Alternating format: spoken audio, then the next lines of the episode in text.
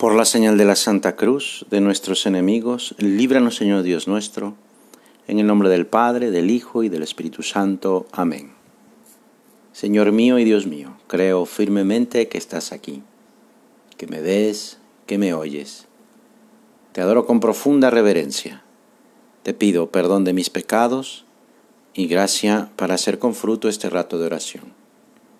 Madre mía Inmaculada, San José mi Padre y Señor, Ángel de mi guarda, interceded por mí. Había sido un día muy largo. El Señor estuvo hablando todo el día. A las gentes les hablaba en parábolas, muchas. Le trajeron unos enfermos y también los ha curado, todo el día sin parar.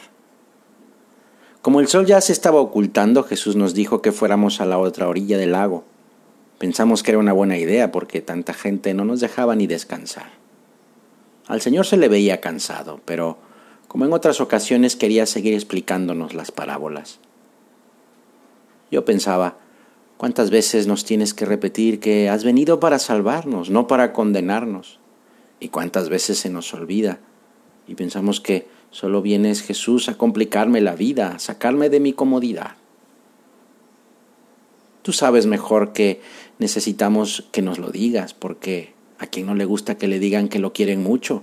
Y la verdad, eso es lo que nos quieres decir siempre, que soy importante para ti. Por eso quieres estar conmigo. Miré a la parte de atrás de la barca. Jesús estaba dormido. ¿Cuánto nos quieres, Señor? No solo con tus palabras, sobre todo con tu vida que nos enseñas y nos das tu amor. Pero no solo para que lo recibamos, también para que lo transmitamos a los demás, como tú lo haces. Siempre tienes unas palabras de consuelo, de aliento, de ánimo. Nunca pasas indiferente ante el sufrimiento de los demás. Es más, vas a buscarlos, sobre todo a los que sufrimos por el pecado. Me gustaría cambiar, Señor, ser un mejor hijo, un mejor hermano, llevarme mejor con mi familia no buscarme a mí mismo perdiendo el tiempo en el celular y convivir más con los demás. Y todas esas cosas que tú ya sabes, Señor, y que te ofenden, pero que a veces, aunque se quiere, cuesta mucho trabajo evitar. Cuántas veces mis limitaciones me detienen, me frenan, me doy cuenta de que he sido muy duro para juzgar a los demás, o que no he querido detenerme para ayudar a aquel familiar que necesitaba de mí, y pasé de largo porque no tenía tiempo. Pareciera que eso de la santidad es una idea bonita, pero para otras personas, porque yo no avanzo nada. Es más, veo que retrocedo. En ese momento escuché unos murmullos que después se volvieron gritos. No me había dado cuenta de que la barca se estaba moviendo mucho, las olas estaban cada vez más altas y se estaba metiendo el agua. El viento hacía un ruido muy fuerte al pasar entre las velas que Pedro recogió con gran maestría, Apenas lo alcancé a ver. Tenía preocupación en sus ojos. El viento aumentó y las olas también. El miedo ya estaba metido en todos. Alguien fue a despertar a Jesús diciendo, Maestro, ¿no te importa que nos ahoguemos? Despertándose, Jesús mandó al viento y dijo al mar, Silencio, cállate. El viento se aplacó y sobrevino una gran calma. ¿Por qué tienen miedo? nos dijo. Porque me falta fe, Señor, porque me dejo llevar por la tentación de querer hacer las cosas sin tomarte en cuenta, porque quiero, no quiero depender de ti, porque pienso que yo sí sé cómo se deben hacer las cosas y quiero tener la última palabra, porque siempre quiero ganar a costa de hacer menos a los demás, porque no acabo de perdonar. Silencio, cállate.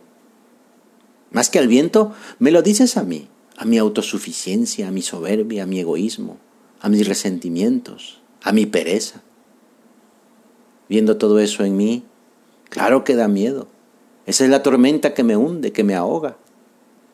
Pero eso no es todo, porque tú, Señor, tú, Señor, estás aquí en mi barca. Eso es lo importante.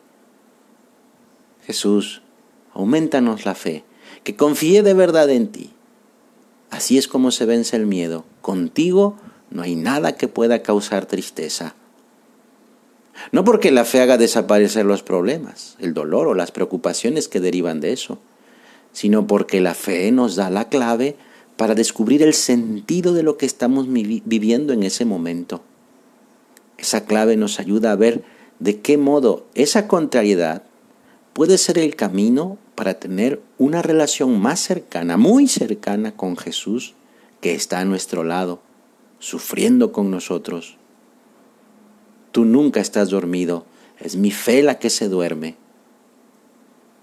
Si me doy cuenta de eso, aun a pesar de las dificultades, es más, precisamente en las dificultades, confiando en Jesús, nos daremos cuenta de que nos dice, tú eres importante para mí. ¿Es que puede una mujer olvidarse de su hijo, no compadecerse del hijo de sus entrañas? Pues aunque ella se olvidara, yo no te olvidaré. Y para que nos quedara más claro, nos ha dejado a su madre, la Virgen María, Madre de Misericordia, refugio de los pecadores, para mostrarnos su presencia siempre cercana. Madre nuestra, que podamos decir contigo, hágase en mí según tu palabra confiando plenamente en Jesucristo, tu Hijo, nuestro Señor. Así sea. Te doy gracias, Dios mío, por los buenos propósitos, afectos e inspiraciones que me has comunicado en esta meditación. Te pido ayuda para ponerlos por obra. Madre mía Inmaculada, San José, mi Padre y Señor, Ángel de mi guarda, interceded por mí.